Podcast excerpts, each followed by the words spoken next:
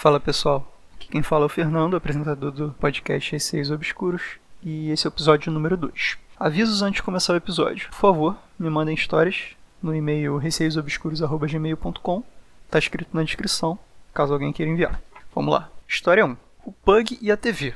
Quando eu morava no Uruguai, eu morava em um prédio antigo. Ele era, um, ele era dos anos 50, 60, por aí. O apartamento era grande e eu morava sozinho. Tinha três quartos e morava só eu e o Proton meu pug. O Proton nunca foi de latir. Ele só latia quando escutava alguém entrar em casa, ou então quando alguém batesse a porta do elevador. Uma noite, no meio da madrugada, eu estava dormindo e o Proton começou a latir do nada. Ele latia olhando para a porta. Tava tudo apagado, não tinha ninguém em casa, só tinha eu. Ele começou a latir, latir, latir, não parava de latir. Aí eu saí do quarto e fui ver o que estava acontecendo, né? Fiz uma vistoria pela casa toda e quando eu fui ver em um dos quartos que eu não entrava, porque só tinha um quarto que eu entrava que era o meu, a TV estava ligada e era uma televisão que nem tinha controle remoto, uma televisão antiga de tubo que tinha que ligar na televisão mesmo. A televisão estava ligada e com estática. Aí eu desliguei e fui dormir, ou melhor, voltar a tentar dormir. Essa é a minha história de terror com a participação do Pug Proton.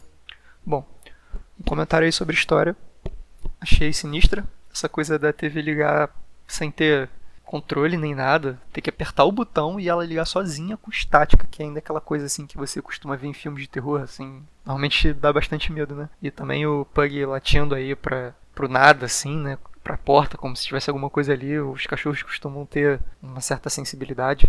Eu, particularmente, não teria dormido nessa noite, mas felizmente ela tinha aí o seu defensor, que era um cachorro aí muito muito corajoso, né?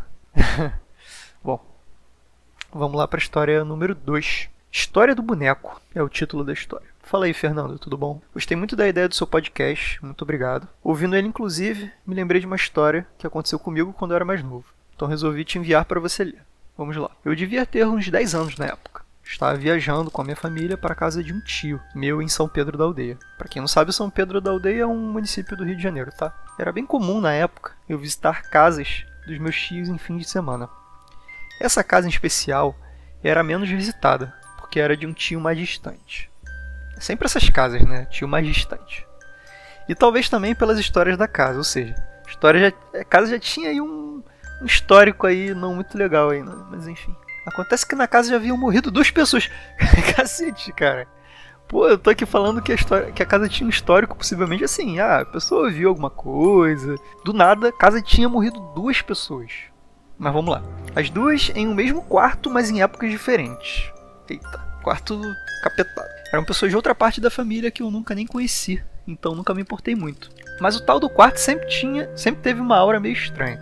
Por que será? Era sempre uma briga para decidir quem, é, quem ia ter que dormir naquele quarto. geralmente quem sobrava preferia dormir na sala. Eu também preferiria, meu caro. Vou tentar explicar um pouco o layout da casa para vocês entenderem melhor a história mais para frente. Você entrava na casa pela sala, que era grande. Em frente, à porta da entrada, atravessando a sala, você tinha um corredor que se estendia até o quarto, até um quarto ao final dele. Ao total eram três quartos nesse corredor.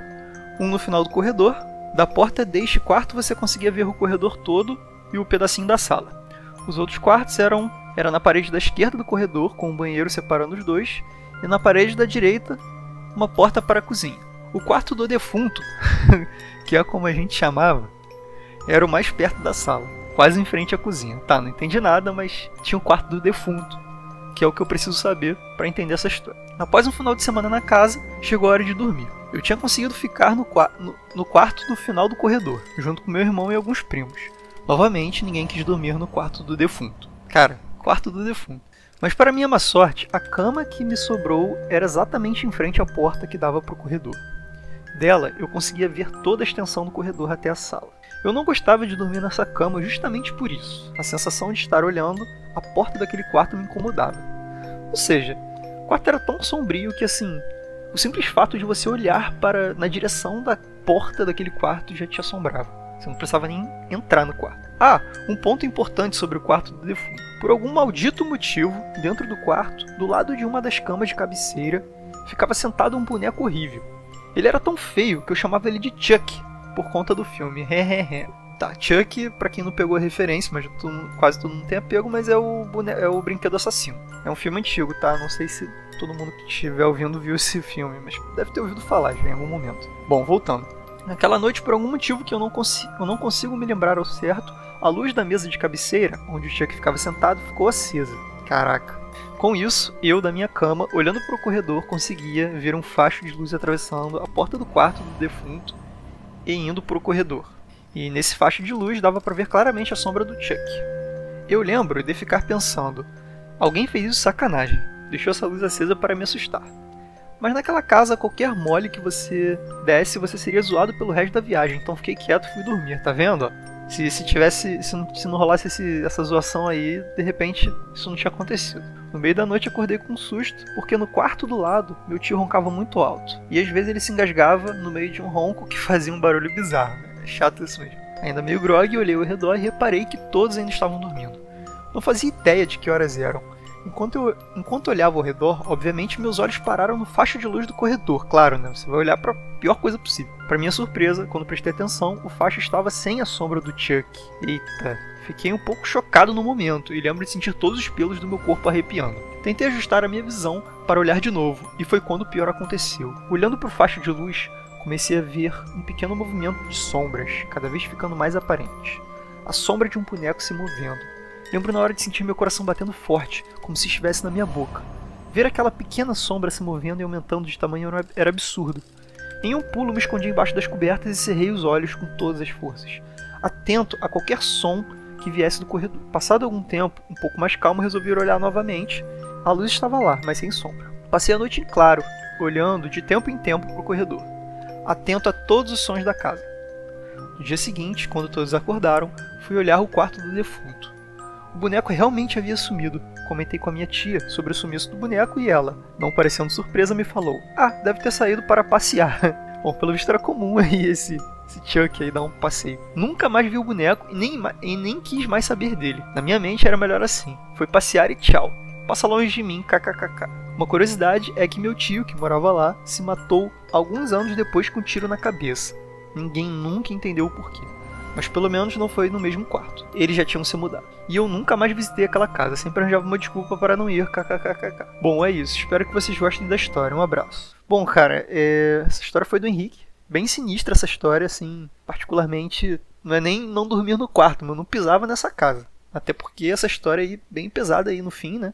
O tio dele se matou aí, né? Meus pêsames pelo seu tio e. Cara, muito bizarra a história. Imagino que você não estivesse alucinando, então realmente esse boneco aí tinha alguma entidade nele aí, né? Até mesmo porque não foi, pelo visto, uma experiência só sua, sua tia também é, reparou, né, que o boneco dava um passeio noturno, apesar de ser meio cômico falar isso, mas na hora deve ter sido sinistro. E nem consigo imaginar aí como seja esse boneco. Aparentemente, assim, devia ser bem assustador mesmo. Bom, é isso. História número 3. O título é Uma Estranha Experiência. Numa noite há muitos anos, tive uma experiência bem estranha. Naquela época, meu sono não era muito tranquilo. Às vezes eu sentia a presença de alguém no meio da noite e acordava angustiado. Eu não sabia exatamente o que era, mas a sensação não era boa. Até que, numa noite, eu tive um pesadelo e tentei acordar, só que eu não conseguia. Gente, isso aí costuma ser paralisia do sono. Imagino que todo mundo tenha ouvido falar desse fenômeno. Eu tentava sair do sono, eu sabia que não estava mais dormindo, porém ao mesmo tempo eu não conseguia abrir os olhos ou me mexer. Era angustiante. De repente, senti alguém em pé ao lado da minha cama. Olha, paralisia do sono é assustador, mas com algum ser ou entidade perto de você, deve ser pior ainda. Olhei na direção e vi um vulto negro com uma energia pesada. Não dava para ver o rosto e ele parecia vestir uma capa. Nossa. Enquanto eu olhava assustada para esse vulto, um outro vulto se aproximou. No entanto, outro vulto vestia um vestido de noiva todo branco. Arrepiei aqui. Mas também não tinha rosto. Apenas se aproximou do outro e os dois pareciam olhar na minha direção. Nesse momento dei um grito e consegui sentir que estava acordada. Aos poucos me acalmei e dormi novamente. Mas até hoje lembro desse episódio e fico arrepiada só de lembrar. Olha, é. Entidades assim, sem rosto, me dão muito, muito, muito medo. Eu sei que o rosto, assim, dependendo do rosto, pode dar até mais medo do que não ter o rosto, mas enfim. Eu acho que essa coisa assim, sem expressão, sem. que você nem sabe que, que se um dia foi humana, né? Seja lá o que for aquilo, assustador mesmo. História número 4. Coincidências Quebradas é o título da história. Estava inspirada nesse título. Oi, Fernando, tudo bem? Meu nome é Julia e seu podcast me fez lembrar uma história que aconteceu há muito tempo comigo. Não posso dizer que foi um evento sobrenatural. Apesar de ter uma irmã sensitiva, eu nunca experimentei nada do tipo. Mas é de fato uma história intrigante. Vamos lá. Aconteceu mais ou menos 2012, 2013, eu ainda morava com meus pais. Eles moram em uma casa bem grande, de dois andares com área externa na frente e outra atrás, e eu sempre tive medo de ficar sozinho em casa, mesmo depois de mais velho. A casa deles tem chão e escada de madeira que fazem a casa estalar à noite com bastante frequência. Lembro de ser uma noite de quinta-feira, meus pais estavam viajando para Tiradentes, Minas, e eu estava sozinha é, em casa com minha irmã que trabalhava tempo integral, enquanto eu era estudante. Portanto, estava sozinha em casa naquela noite. Deveria ser por volta de 18 horas e eu já estava de pijamas. Nossa, cedo. Minha irmã só chegaria só lá para as 20 horas e eu estava vendo TV no meu quarto. De repente, eu ouvi um estrondo muito alto que fez, que fez meu coração acelerar. Era um barulho de vidro quebrando e parecia estar perto. Impossível ser no vizinho, era ali na minha casa. E foi um barulho longo, como se o que estivesse quebrando estava quebrando aos poucos e se estilhaçando no chão. Além do barulho, o que me assustou muito também foi o meu cachorro latindo tão desesperado quanto eu. Morrendo de medo, eu fui para o corredor e vi pela porta entreaberta do banheiro estilhaços de vidro no meu chão. Liguei a luz do banheiro e me deparei com um blindex do meu box completamente estilhaçado no chão. Quebrou sozinho e sem nenhum motivo. Nessa altura do campeonato eu já estava chorando de medo e susto. Liguei para minha irmã e ela foi pragmática. Pega um táxi para cá. E assim eu fiz de pijama, uma jaqueta por cima e havaiana. Quando eu encontrei, quando eu a encontrei, já estava mais calma e contei como tudo aconteceu e ela achou melhor ligar para os nossos pais para saber se estava tudo bem. Quando chegamos em casa, ela, por ser sensitiva e fazer um trabalho voluntário em centros espíritas, pediu permissão para entrar em nossa casa e foi ver o estrago no banheiro. Limpou tudo e me acalmou de novo. Pelo menos sua irmã tinha um, uma forma de lidar com isso, né? Normalmente as pessoas ficariam desesperadas, mas pelo visto ela tinha uma certa experiência aí com, com entidades. Nada mais aconteceu naquela noite e meu pai, engenheiro, logo deu uma justificativa plausível para o vidro ter quebrado sozinho e apesar de ter potencializado o meu medo de ficar em, em casa, ficou tudo bem. No dia seguinte, era uma sexta-feira e meus pais continuavam viajando. Minha irmã chamou as amigas nossas para irem lá, lá, lá para casa à noite e me perguntou se eu poderia ir ao mercado comprar vinho e alguma coisa para comermos. Aceitei prontamente. O que eu menos queria era ficar em casa sozinho. Chegando em casa, já, já à noite, eu guardei todos os itens na geladeira e peguei algumas taças de vinho no armário para lavar. Eram taças vermelhas, com hastes e base transparente e um bojo arredondado para fora no topo. Ao terminar de lavá-las, sequei rapidamente por dentro e as coloquei em cima da pia.